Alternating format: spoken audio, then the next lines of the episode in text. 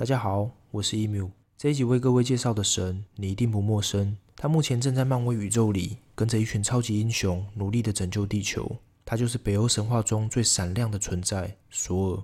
索尔是北欧神话中的古战神，有着无人能敌的绝对力量，且有着能控制天气的能力。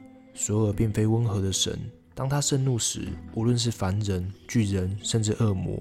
都会害怕他的凝视。最具特色的是他那件神奇的武器——弥约尼尔之锤。这件神器能粉碎一切，还能在投掷后自动回到主人手中。不仅如此，还具有复活及赐福的能力。所以，古代的北欧人常佩戴锤造型的项链当做护身符，以其能获得所有的恩泽与保护。所有的坐车有一对神奇的山羊拉动，外出的索尔可以杀这两头山羊充饥或宴客。只要在吃饱后，将完整的山羊骨头用羊皮包好，再用雷神之锤一敲，两只山羊就会复活。伊缪真心不骗，拿着锤子的索尔华丽的不可思议。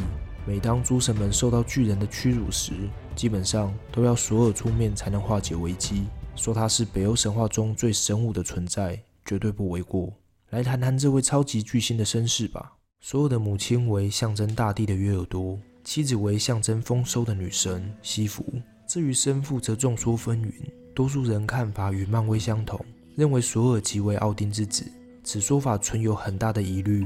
早期的索尔地位其实高过奥丁，在北欧的圣地鲁萨拉神殿中，索尔的雕像就立于神殿的正中央，奥丁、夫雷则立于两旁，显示索尔神格的确在奥丁之上。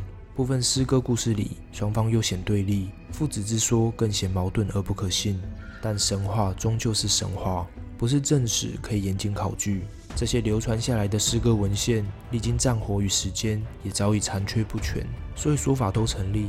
比较有趣的是，索尔与奥丁都被视为最有力量的神，常被拿来比较。如开始时所提到的，索尔是古战神，而奥丁则是新风战神，两者在神话中的分量相当。但稍微留心一下两人的性格，就能看出两者有着很明显的不同。也就能看出他们之间人气消长的端倪。